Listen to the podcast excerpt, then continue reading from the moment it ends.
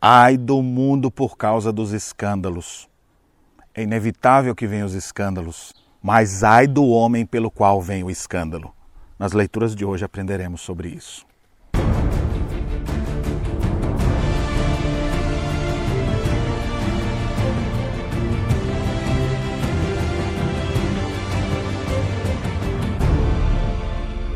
Queridos irmãos, graça e paz, estamos juntos na nossa caminhada bíblica e hoje nós leremos no Evangelho segundo Mateus, capítulos 17 a 19. Eu gostaria de destacar esse que é o quarto discurso de Jesus no Evangelho de Mateus, no capítulo 18. Primeiro, ele ensina que devemos ser humildes, como uma criança. Não tem coisa pior do que você viver do lado de pessoas arrogantes e jactanciosas. Jesus Cristo disse que se vocês não se converterem como uma criança, de modo algum entraria no reino dos céus. Precisamos aprender o caminho da humildade.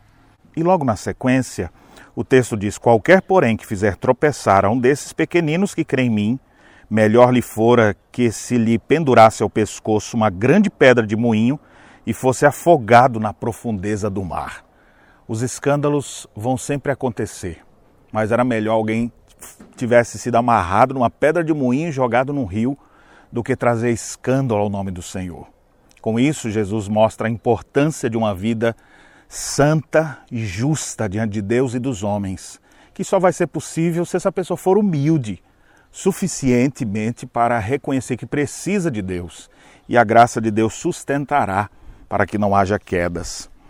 Mas aqueles que se desviaram, que se afastaram, Jesus então diz: O filho do homem veio salvar o que estava perdido.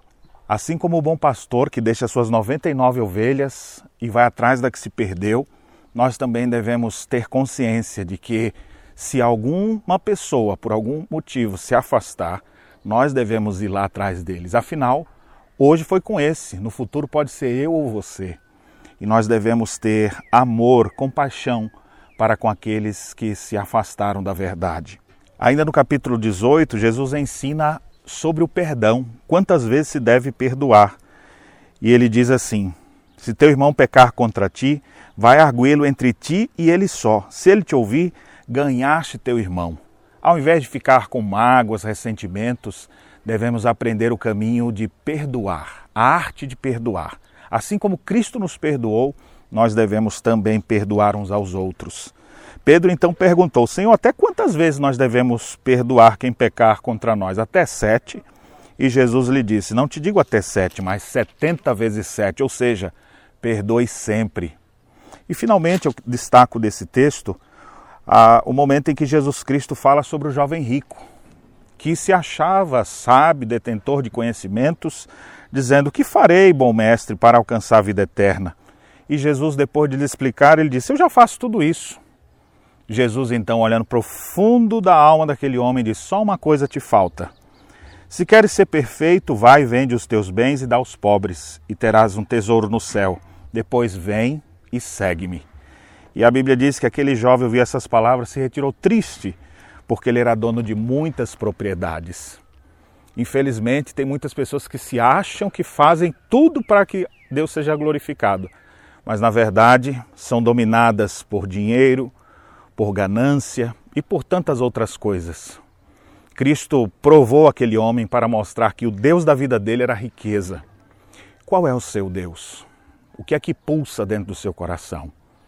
Eu quero lhe recomendar nas leituras de hoje que você possa aprender o caminho da humildade e implorar o perdão de Deus. Que você possa lançar aos pés do Senhor toda a amargura de sua alma, para que você possa encontrar a paz de Deus e que você não seja regido pelos valores desse mundo, riqueza, poder, mas que você tenha Cristo como centro da sua vida, a razão maior do seu viver. Que Deus abençoe sua vida e as reflexões deste dia.